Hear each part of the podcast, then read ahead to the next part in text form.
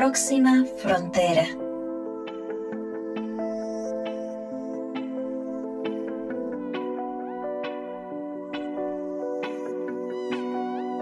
Hola, hola, ¿cómo están? Yo soy Carla Chávez Brenes y esto es un nuevo episodio de Próxima Frontera, el podcast dedicado al decrecimiento en la temporada La mitad de la mitad. Estoy muy entusiasmada porque hoy les traigo a una de las voces más respetadas y autorizadas de la ciencia en el mundo. Él es parte del Consejo Superior de Investigación Científica, es investigador del Instituto de Ciencias del Mar, es físico, matemático, oceanógrafo, experto en recursos naturales, escritor, educador ambiental y hasta esta semana estuvo en boca de la reina Leticia. Quisiera presentarles a don Antonio Turiel Martínez. Gracias, don Antonio, por estar con nosotros en Próxima Frontera. Bueno, gracias por invitarme a participar. Profesor, sabemos que la vida empezó en el mar. ¿Será ahí donde empiece un nuevo ciclo? ¿Qué nos está diciendo ahora el océano?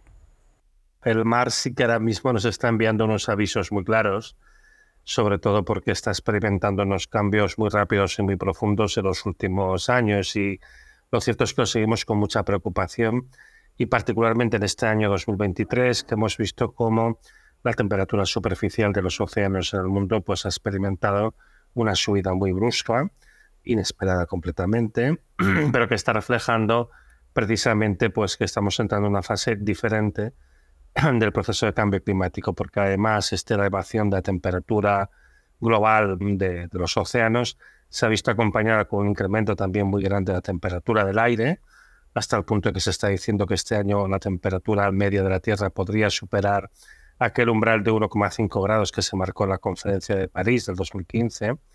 Y eh, no solo eso, sino que estamos viendo un retroceso muy importante de la formación del hielo en el Antártica, en, el Océano Glaciar Antártico, eh, que lo que nos refleja es pues desequilibrios muy importantes en los sistemas de corrientes y climáticos que permiten redistribuir la energía y el calor por todo el planeta. Entonces, Anticipa problemas serios, anticipa, anticipa, problemas muy serios que todavía tenemos que comprender, todavía tenemos que analizar, pero que evidentemente nos ponen en guardia de que hay avisos que llegan del mar. Y del mar, un aviso que suele venir bastante a menudo, es que las tempestades se alimentan muchas veces de la energía que acumula el mar y pues así tenemos huracanes en zonas tropicales, pero es que ahora estamos empezando a ver estructuras que se parecen a huracanes en zonas como el Mediterráneo simplemente porque las temperaturas a las que está llegando el mar en el Mediterráneo son inusualmente elevadas y empiezan a ser temperaturas semejantes a las que hay en el trópico y por eso las tempestades pueden coger estas características. Ahí, bueno, el mar nos envía avisos y lo que tenemos que hacer es escucharlos. Don Antonio, la biodiversidad también marina. Eh, eh, el océano es uno solo, aunque nosotros en nuestra cabeza tengamos esta división de países, división de continentes, eh, incluso decir el norte y el sur global como una forma de entender nuestra civilización, pero la biodiversidad no tiene esa lógica política, económica. Bueno, eh, precisamente justamente desde el punto de vista de la vida marina, hay varias amenazas que están asociadas a los cambios profundos que está experimentando el planeta. Uno es que el aumento de la temperatura del agua del mar en general sobre todo lo que son los 600 primeros metros de la columna de agua, lo que hace es disminuir la solubilidad del oxígeno. Eso hace que ahora haya menos oxígeno disuelto en el agua y no olvidemos que claro, los peces necesitan el oxígeno para respirar. Respiran esas burbujitas de oxígeno que están disueltas en el agua y que precisamente a medida que el agua se calienta, pues es menos soluble y ese oxígeno se escapa a la atmósfera. En algunas zonas del océano, por una combinación del incremento de la temperatura, la disminución del oxígeno disuelto y luego también que a veces llegan productos que utilizamos en la tierra, por ejemplo, para los fertilizantes agrícolas, que hace que aumente la actividad de ciertas algas y de, ciertas bacterias que agotan el oxígeno, pues tenemos ahora mismo en el océano ciertas zonas muertas que son enormes y que están causadas únicamente pues, por estos factores. A esto hay que añadirle que a medida también que la temperatura del mar incrementa y que las emisiones de gases de efecto invernadero pues, continúan disparadas este año 2023, va a ser seguramente el año en que más emisiones de, CO2 hayan llegado a la atmósfera. Lo que está pasando es que este CO2 se está disolviendo en el agua del mar. El agua del mar es el gran capturador del exceso de energía y de CO2 que el ser humano ha, dejado ir en el planeta. Y entonces dos tercios de todo el CO2 lo ha absorbido el mar. Pero eso el mar lo hace con un coste. Y es que el CO2, el dióxido de carbono, cuando se disuelve en el agua, forma ácido carbónico. Y eso lo que está haciendo es que eh, los océanos se están volviendo más ácidos. y al volverse más ácidos, eso hace que la vida de muchas especies se haga más dura. Esto disuelve los corales porque realmente para fijar el calcio que fijan los corales y otras especies, por ejemplo, de moluscos, cangrejos y demás, necesitan mantener una acidez más baja. El ácido ataca sus estructuras y lo que hace es que se los come y al final pues, se debilitan e incluso mueren. Y este es un problema directamente relacionado con el incremento de gases de efecto invernadero. Y luego, efectivamente, pues, como ha comentado usted, el aumento general de las temperaturas, sobre todo las zonas tropicales, está desplazando a muchas especies hacia latitudes pues, más hacia el norte, más hacia el sur, huyendo de los trópicos, porque llega un momento que la temperatura, la temperatura es excesivamente elevada, o también la disminución del alimento, pues por todos los otros problemas que hemos descrito, hace que tengan que emigrar a otros sitios donde puedan realmente vivir. Entonces, el desequilibrio que se está originando a nivel de las poblaciones vivas, ¿no? de todo lo que está vivo en el océano, es bastante importante y por desgracia es poco estudiado. Antonio, usted dijo que mencionó el Acuerdo de París del 2015 y que el compromiso, los compromisos eh, no, eh, no cumplidos, no eh, obligatorios que asumieron los países en el 2015, que era de reducir la cantidad de emisiones y, en el 2030 debimos haber ya, o deberíamos estar llegando a la mitad, ¿verdad? De lo que nos comprometimos a bajar. Y más bien este año, este año eh, se ha disparado las emisiones y van en el sentido opuesto a lo que estábamos buscando que ocurriera. Usted ha escrito varios libros acerca de este tema de la energía y yo le he estado dando pues un vistazo a esos. Eh, eh, específicamente terminé el libro que se llama El otoño de la civilización y un, un dato que me resultó muy interesante es el de la filtración que se realizó de uno de los capítulos del IPCC, del, panel intergubernamental de cambio climático. Bueno, esto efectivamente es una historia mm, bastante interesante. El, IPCC, cada vez que hace una revisión, que es un proceso muy largo y muy trabajoso, lleva unos siete años de compilación entre un informe y el siguiente en este caso se alargó por razón de la COVID. Eh, los informes, claro, son muy largos y son muy técnicos. Típicamente, pues tienen unas 2.000 páginas fácilmente de extensión. Y eso hace que no sean muy asequibles para el lector medio. Y además, claro, para dar recomendaciones concretas a nuestros dirigentes políticos, pues no son prácticos. Entonces, estos informes condensan toda la información técnica, bien organizada, bien clasificada, de toda la investigación que se ha hecho durante todo el periodo que se está incluyendo, que se está analizando sobre los problemas del cambio climático. Pero al final, lo que acaba teniendo mayor impacto, tanto a nivel de la política gubernamental de todos los países como a nivel mediático, es lo que se llama los resúmenes para, políticos, para policy makers, ¿no? para la gente que toma decisiones. Entonces, eh, un problema que lleva pasando desde hace años es que los científicos hacen un primer resumen para políticos, no los los científicos, con, sintetizando las cosas más importantes del trabajo enorme que tienen en esos informes que hay detrás. Y como luego estos eh, resúmenes para políticos tienen que ser aprobados en una junta en la que hay representantes de todos los países de la ONU, porque claro, vimos que el IPCC trabaja para la ONU, para las Naciones Unidas, pues los países van introduciendo modificaciones en este resumen. Y lo que se filtró en aquella ocasión, que esto fue a través de algunos miembros de Scientist Rebellion, de, digamos la rama científica de, Extinction Rebellion, que es un grupo de activistas que está intentando promover acciones para concienciar del riesgo tan grande que corremos asociado al cambio climático, pues esta gente filtró los resúmenes que se habían elaborado a nivel de los científicos. Bueno, pues esto se filtró y en la revista Contexto y Acción pues un grupo de científicos y coordinados por Juan Bordera, que por cierto es el otro coautor del libro este de la la civilización, pues hicimos un análisis de estos informes, ¿no? Y en particular, pues lo que queda recogido aquí es el del grupo 2. Y es tremendo porque uno puede comparar, porque lo hicimos también en otro artículo que escribimos en Contexto y Acción, lo que se decía con lo que se dijo al final, ¿no? Porque al final salen los informes después de que han pasado por este filtro trituradora de los representantes de los países de la ONU, y es que, bueno, hay una instancia absolutamente abismal. ¿eh? Le pongo algún ejemplo. Mire, eh, en, el, en, el grupo, en el informe del grupo de mitigación, se decía que para evitar un cambio climático catastrófico se tendrían que cerrar todas las centrales térmicas de gas y de carbón del mundo como tarde en el año 2030. ¿Vale? Y esto desaparece por completo.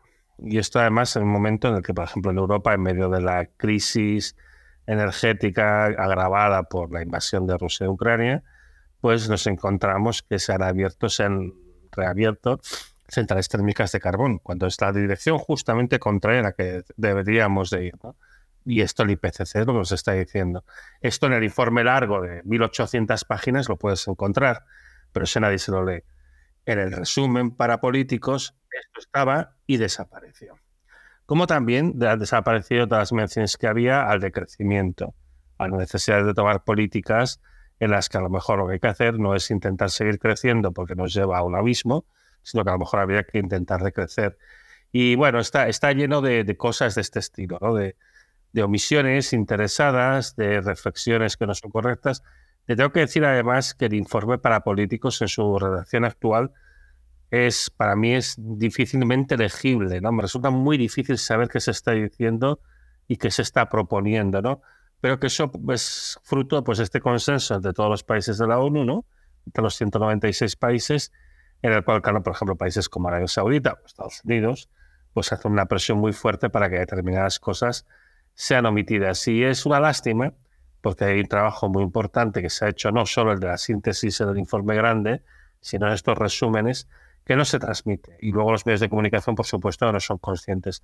Antonio, yo no he escuchado usted en, en, algunas entrevistas decir que usted no es colapsista, ¿verdad? Que no es, eh, no es que está buscando hablar de muerte, destrucción, de abismo, de colapso, pero usted sí es eh, del, del, club de, de crecimiento. Y ahí, además de que me llena el corazón, porque entonces somos del mismo club, eh, el de crecimiento como movimiento, como, como digamos, una teoría y práctica frente a la realidad material de el, crecimiento sin parar, tanto de la quema de combustibles fósiles como de la ilusión del mismo crecimiento de la economía. ¿Cómo le ha ido usted con el decrecimiento en España? Que ya llevan mucho tiempo de esto, porque me he encontrado libros del 2013, del 2015, del 2018, Deme consejos cómo le entro yo aquí al decrecimiento en Latinoamérica cuando todavía es una mala palabra. La cuestión del decrecimiento en Latinoamérica yo creo que se tiene que plantear de una manera diferente. El crecimiento en Latinoamérica es saber que hay límites al crecimiento para empezar.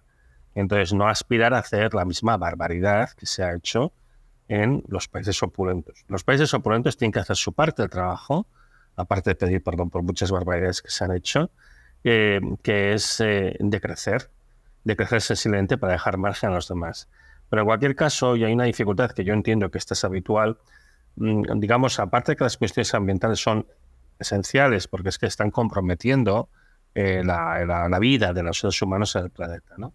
Entonces hay que entenderlo, pero incluso aunque uno quisiera ignorar, hay otros límites que son inignorables y particularmente la limitación de los recursos naturales. La disponibilidad de recursos naturales en el planeta es limitada, hay cantidades limitadas de cualquier elemento que queramos utilizar, pues tanto el petróleo como del uranio, como del litio, como del cobalto, como un montón de materiales que necesitamos.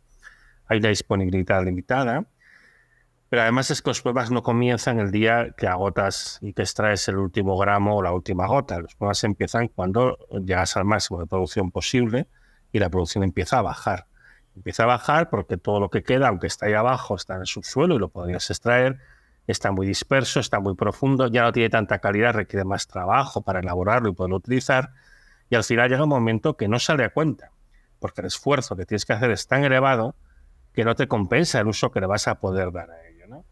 Y entonces, en el caso concreto de los combustibles fósiles, además de todo el impacto ambiental monstruoso y peligroso que tienen, se está dando la circunstancia de que estamos llegando a sus límites de explotación natural geológico.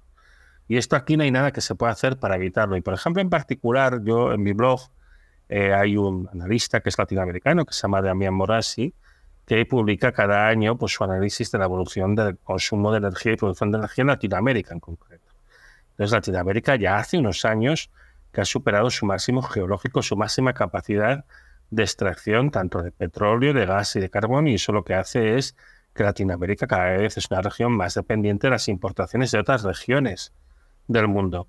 Y claro, como evidentemente hay regiones opulentas, como la mía, que intentan imponer su ley, intentan pagar con moneda fuerte, intentan conseguir acaparar recursos, pues eso hace que queden menos disponibles para Latinoamérica y crea más tensión y más problemas en Latinoamérica.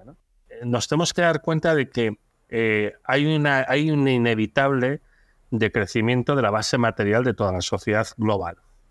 Esto es inevitable, es que aunque no quieras ignorar, no puedes.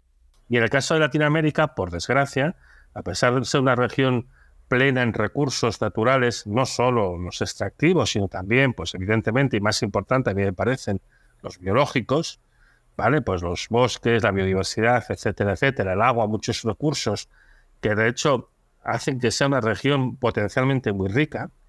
Desgraciadamente, pues mantener esta lógica extractivista actual combinada con la escasez creciente de estos recursos, lo que está llevando es ahora mismo a un frenesí explotador, en el que además, por desgracia, intervienen muchas empresas europeas y particularmente españolas, que vienen con nuevos proyectos extractivos, que hacen empresas enormes que desvían cursos de ríos caudalosos en sitios donde hay pues, una gran biodiversidad que va a ser fundamental el día de mañana para hacer rico y viable un país, para intentar extraer a veces cantidades irrisorias de un, de un metal que en Europa creemos que necesitamos. ¿no? Llegar el litio, cobalto, lo que quiera, ¿no?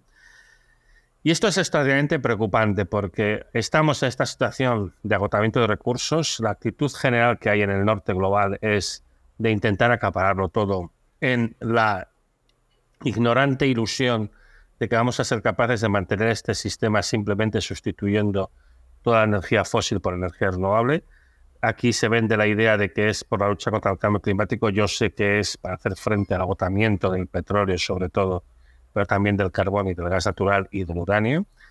Y eh, lo que se está haciendo es causar un gran daño, particularmente en Latinoamérica. Yo creo que el planteamiento lógico eh, en el caso de Latinoamérica es primero entender el cuadro global, entender el papel que se le ha atribuido desde países como el mío, que es simplemente un una zona de sacrificio donde esté recursos, aunque sea un coste absolutamente inasumible humano y ecológico. Entender que además este sistema hace aguas no se va a poder mantener, ya está comenzando a zozobrar, está comenzando a presentar muchos síntomas de quiebra. Ahora en Europa vamos a pasar por una situación muy curiosa con respecto, por ejemplo, a la fabricación de energía eólica, que se está viendo que es económicamente ruinosa. Como les digo, el modelo no funciona por muchos motivos.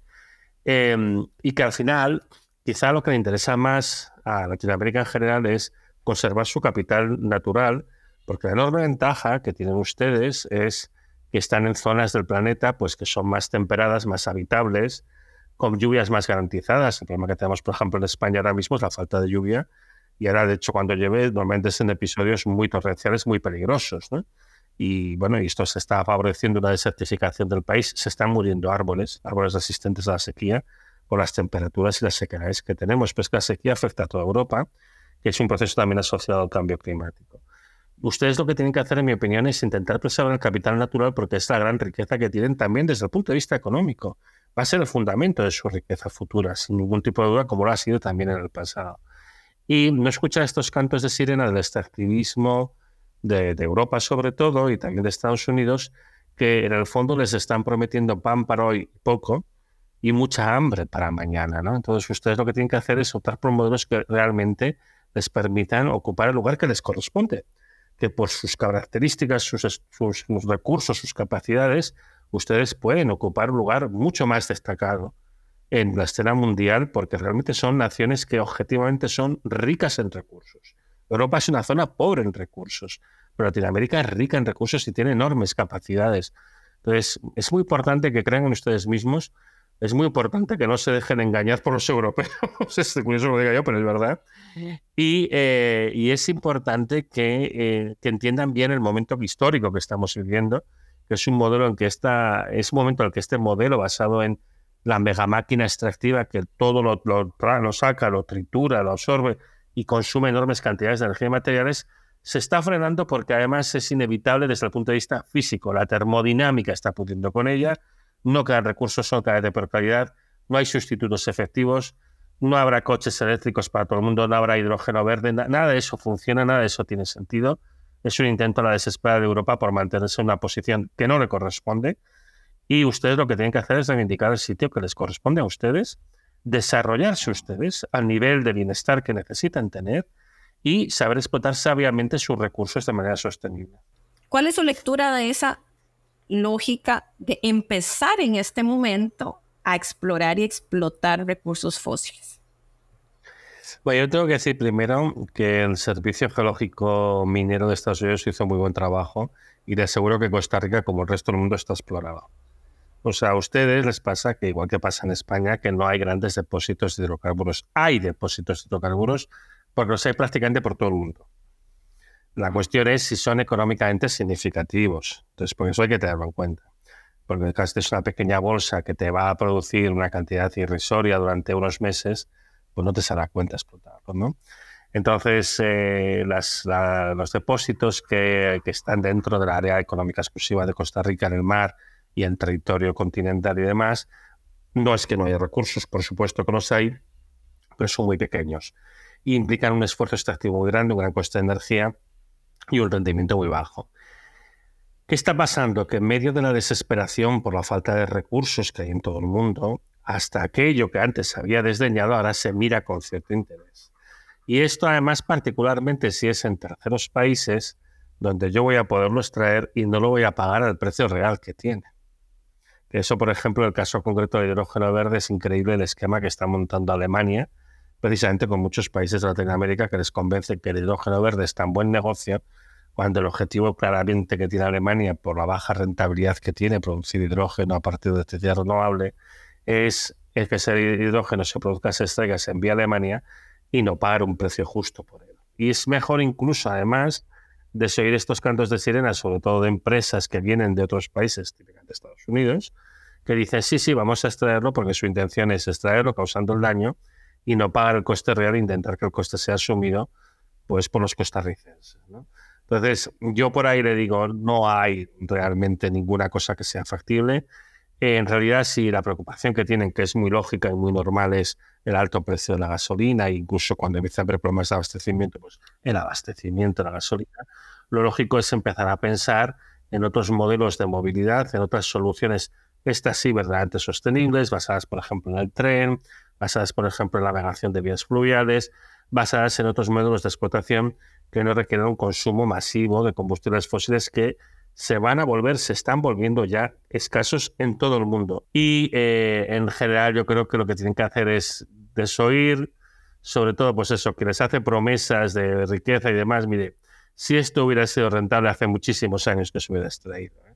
Entonces aquí estamos hablando generalmente más bien de esquemas de estafa, esquemas de explotación, que lo que están buscando es intentar quedarse con las migajas últimas que van quedando en el planeta para intentar estirar algo que es imposible. Gracias, don Antonio. Como desde que usted escribió sus libros, que por cierto me llama mucho la atención, estoy ahorita en la lectura de Un futuro sin más. Y y me ha sorprendido porque los, los otros libros, Petrocalipsis, Sin Energía, El Otoño de la Civilización, e, es más tipo ensayo y descripción de datos y de análisis científicos. Pero Un futuro sin más, me encontré una novela de unas personas viviendo en un momento, digamos, de escasez, de colapso. No me lo he terminado, no lo voy a hacer spoiler tampoco, porque ojalá si lo quieren leer, pero ¿por qué Antonio Tuniel pasa el científico de escribir datos a escribirnos una novela como hablando en primera persona o de ese personaje que está en este mundo eh, volátil, confuso, de, de decrecimiento? Pues fíjese eso, en realidad lo hago mucho y de hecho Un futuro sin más es anterior a los ensayos. Es una novela más antigua que los ensayos. Para mí fue como escribir una especie de novela ejemplar, ¿no? Una novela en la que uno, mediante pues, situaciones concretas, eh, aterriza ¿no? conceptos. Hay momentos en los que, bueno, pues para eso también el personaje principal es un científico, aprovecha y te cuela ahí una explicación de un concepto, ¿no? De más científico sobre el asunto, como la tasa de retorno energético, ¿no? y cosas de este estilo, te las cuela ahí en medio, ¿no? con esta excusa. Pero la idea al final es intentar visualizar qué sería de esa Europa que se niega a aceptar este decrecimiento forzado, esta escasez forzada, con toda la soberbia que hay en Europa. ¿eh? Porque yo digo, como yo vivo aquí, y realmente a veces a mí me, me molesta mucho esta actitud pues tan prepotente, tan, y, tan, y tampoco capaz de aceptar pues, que las cosas realmente no son como nos gustaría que fueran, sino son como son. ¿no? Cuando los saludé antes de esta entrevista, yo le, decía que desde la comunicación, que es mi campo, encontrar a un científico que tenga facilidades, habilidades para comunicar claramente los conceptos que son tan complejos, para nosotros los comunicadores es haber encontrado un tesoro. Y realmente es muy valioso y son mundos que difícilmente se pueden encontrar eh, juntos. y usted es un excelente comunicador. Felicidades, gracias. Por favor, compártanos para despedir este episodio de Próxima Frontera, la mitad de la mitad, el cuento de la roca y el barco. Bueno, primero un poquito de contexto para, para que se entienda mejor.